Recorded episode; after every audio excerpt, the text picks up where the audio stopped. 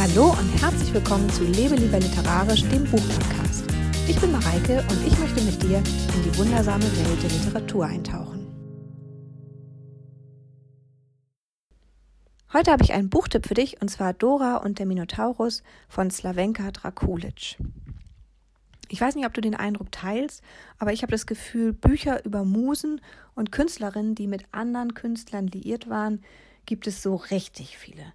Also ich habe sogar das Gefühl, dass es ganze Reihen gibt, die nur nach dem Schema entworfen werden. Frau an der Seite eines berühmten Mannes, meist nicht die einzige Frau, meist teilt sie den Mann mit anderen Geliebten und der Ruhm des Mannes strahlt irgendwie auf sie ab, aber die Situation, nicht die einzige zu sein, macht sie doch irgendwie fertig und das ist so der ganze Konflikt, der diese Bücher trägt. Warum nun also Dora und der Minotaurus lesen, obwohl es im Grunde genommen auch eine ganz ähnliche Geschichte erzählt. Für mich ist das ein Buch, das eben nicht nur diesen Konflikt zeigt, nicht nur diesen Ruhm oder diesen Schimmer des Ruhms, der ein bisschen auf die Frauen abstrahlt und ein bisschen auch nicht, sondern es erzählt die Geschichte eines Verfalls von einer Frau, die selber als Künstlerin talentiert ist und auch schon einen gewissen Namen hat und die an der Seite des berühmten Mannes wie durch ein Fingerschnipsen im Grunde, wie durch einen bösen Zauber gebrochen wird und dann im Laufe der Geschichte erst zur psychisch kranken Frau kommt, also es kommt zum Nervenzusammenbruch und später dann zurückgezogen und in Einsamkeit lebt. Und das Ganze wird erzählt in einer sehr eindrücklichen Sprache, die zwar schlicht ist, aber irgendwie trotzdem in Erinnerung bleibt. Also man fängt an, nachzudenken durch dieses Buch. Und obwohl es so dünn und klein ist und sich auch relativ schnell liest, hat man noch lange was davon. Um ganz ehrlich zu sein, ich hatte noch nie was von Dora Maar gehört, bevor ich dieses Buch gelesen habe. Also Dora Maar ist die Protagonistin von Dora und der Minotaurus und ich wusste gar nichts über sie. Ich wusste nicht, dass sie eine Zeit lang die Muse Picassos war. Ich wusste nicht, dass sie selber als surrealistische Fotografin sehr großes Talent hatte und einige bekannte Fotografien herausgebracht hat. Ich kannte diese Fotografien nicht, also ich hatte die noch nie zuvor gesehen. Ich wusste auch nicht, dass Picasso wirklich sehr, sehr viele Porträts von ihr gemalt hat, von denen ganz viele eine weinende Frau zeigen. Und ich wusste noch nicht mal, also ich hatte, diese Fotos hatte ich tatsächlich schon gesehen, aber ich wusste noch nicht mal, dass Dora Maar die Entstehung von Guernica fotografisch dokumentiert hat. Also dass diese Dokumentarfotos, die ich kannte, von dieser Frau stammen, war mir nicht klar.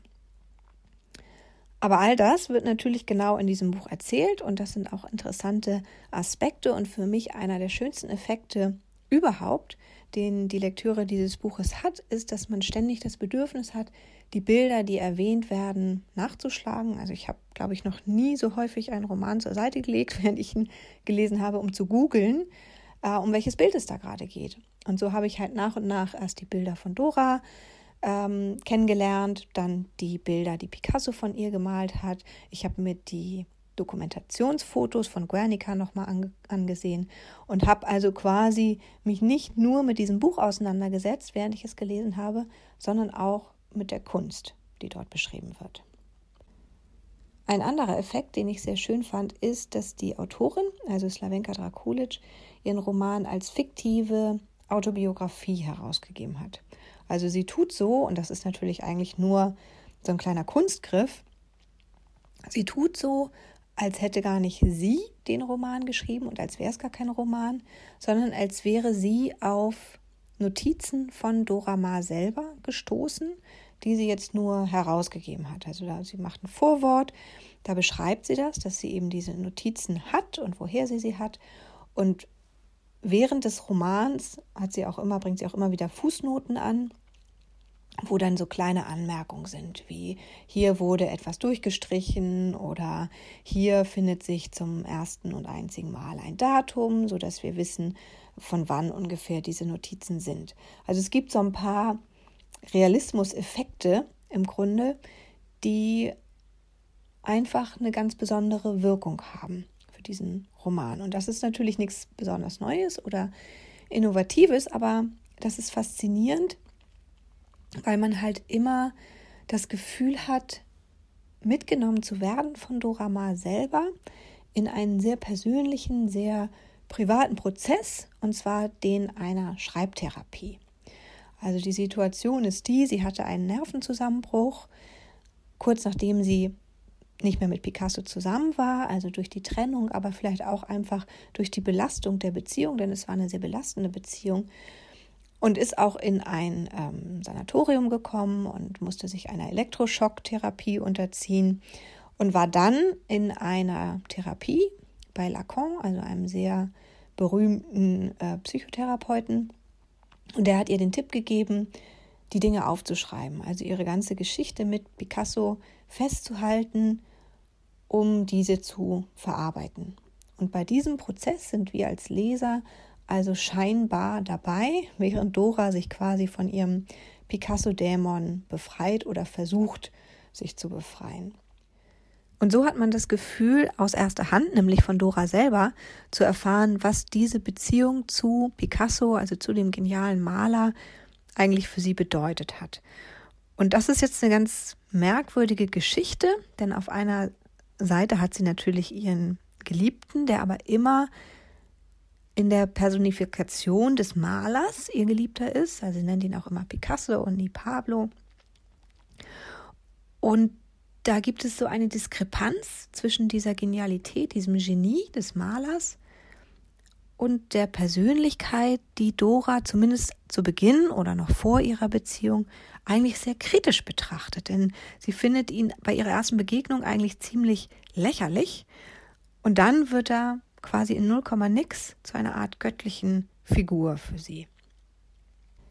Und genauso wie wir auf der einen Seite die Diskrepanz haben zwischen dem fast schon lächerlich wirkenden alten Mann und dem genialen Maler, so haben wir auf der anderen Seite, nämlich in Dora, eine Frau, die zu Beginn der Geschichte sehr, sehr stolz ist, die intelligent ist, die selber künstlerische Ambitionen hat, die auf eigenen Beinen steht, die ihren Lebensunterhalt mit ihren Fotografien selbst verdient und die eben im Nullkomma-Nix zu einer abhängigen Frau wird, die bei ihrer Mutter wohnt und im Grunde genommen nur darauf wartet, dass Picasso sie anruft, um sie zum Essen einzuladen.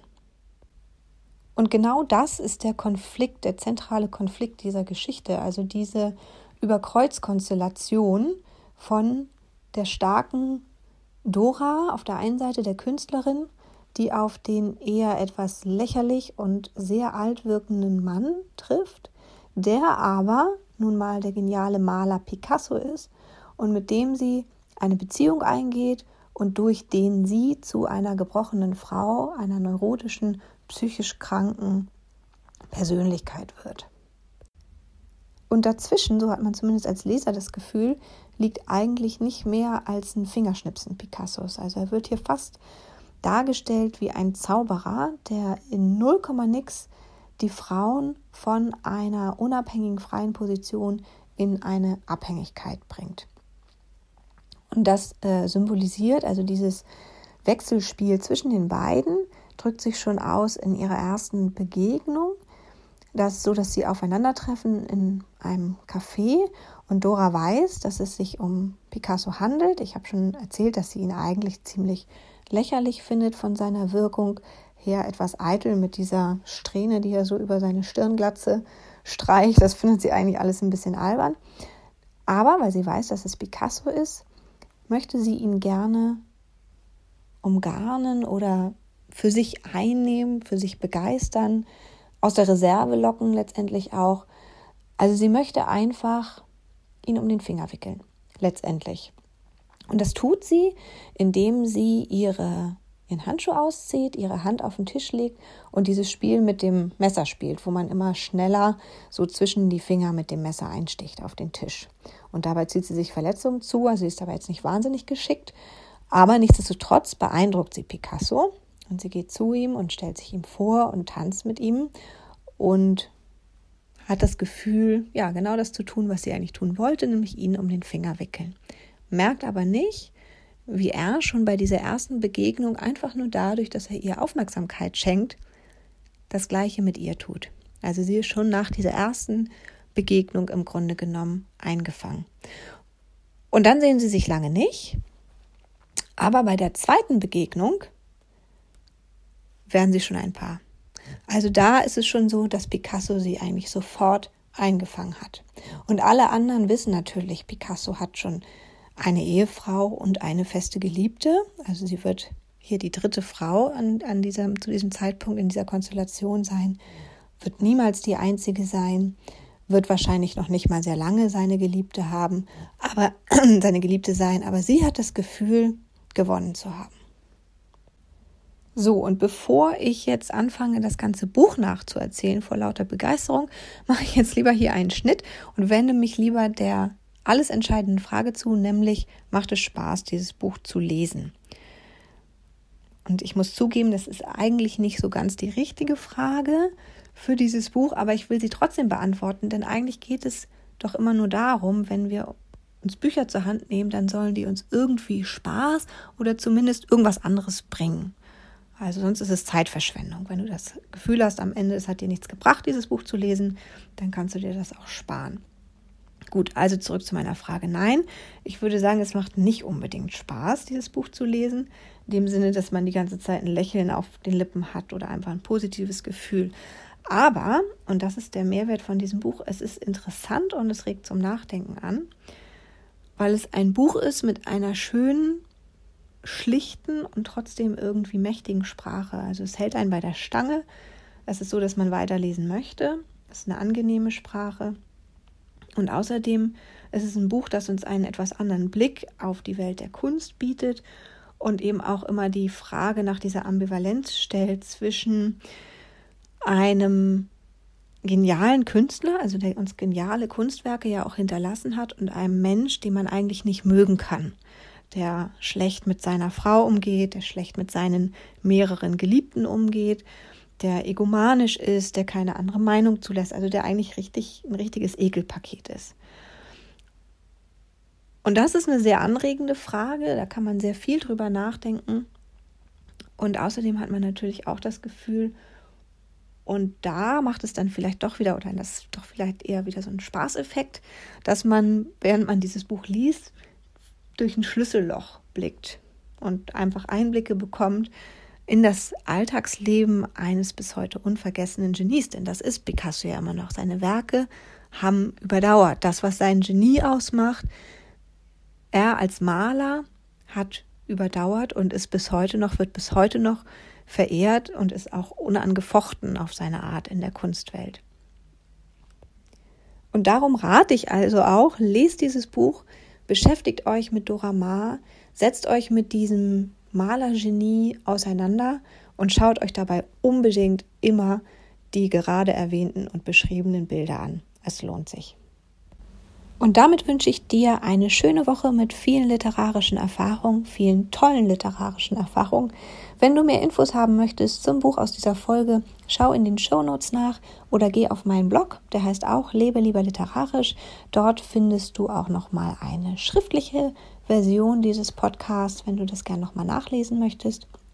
Und damit verabschiede ich mich bei dir und freue mich schon auf die nächste Folge, wenn wir uns hier wiederhören.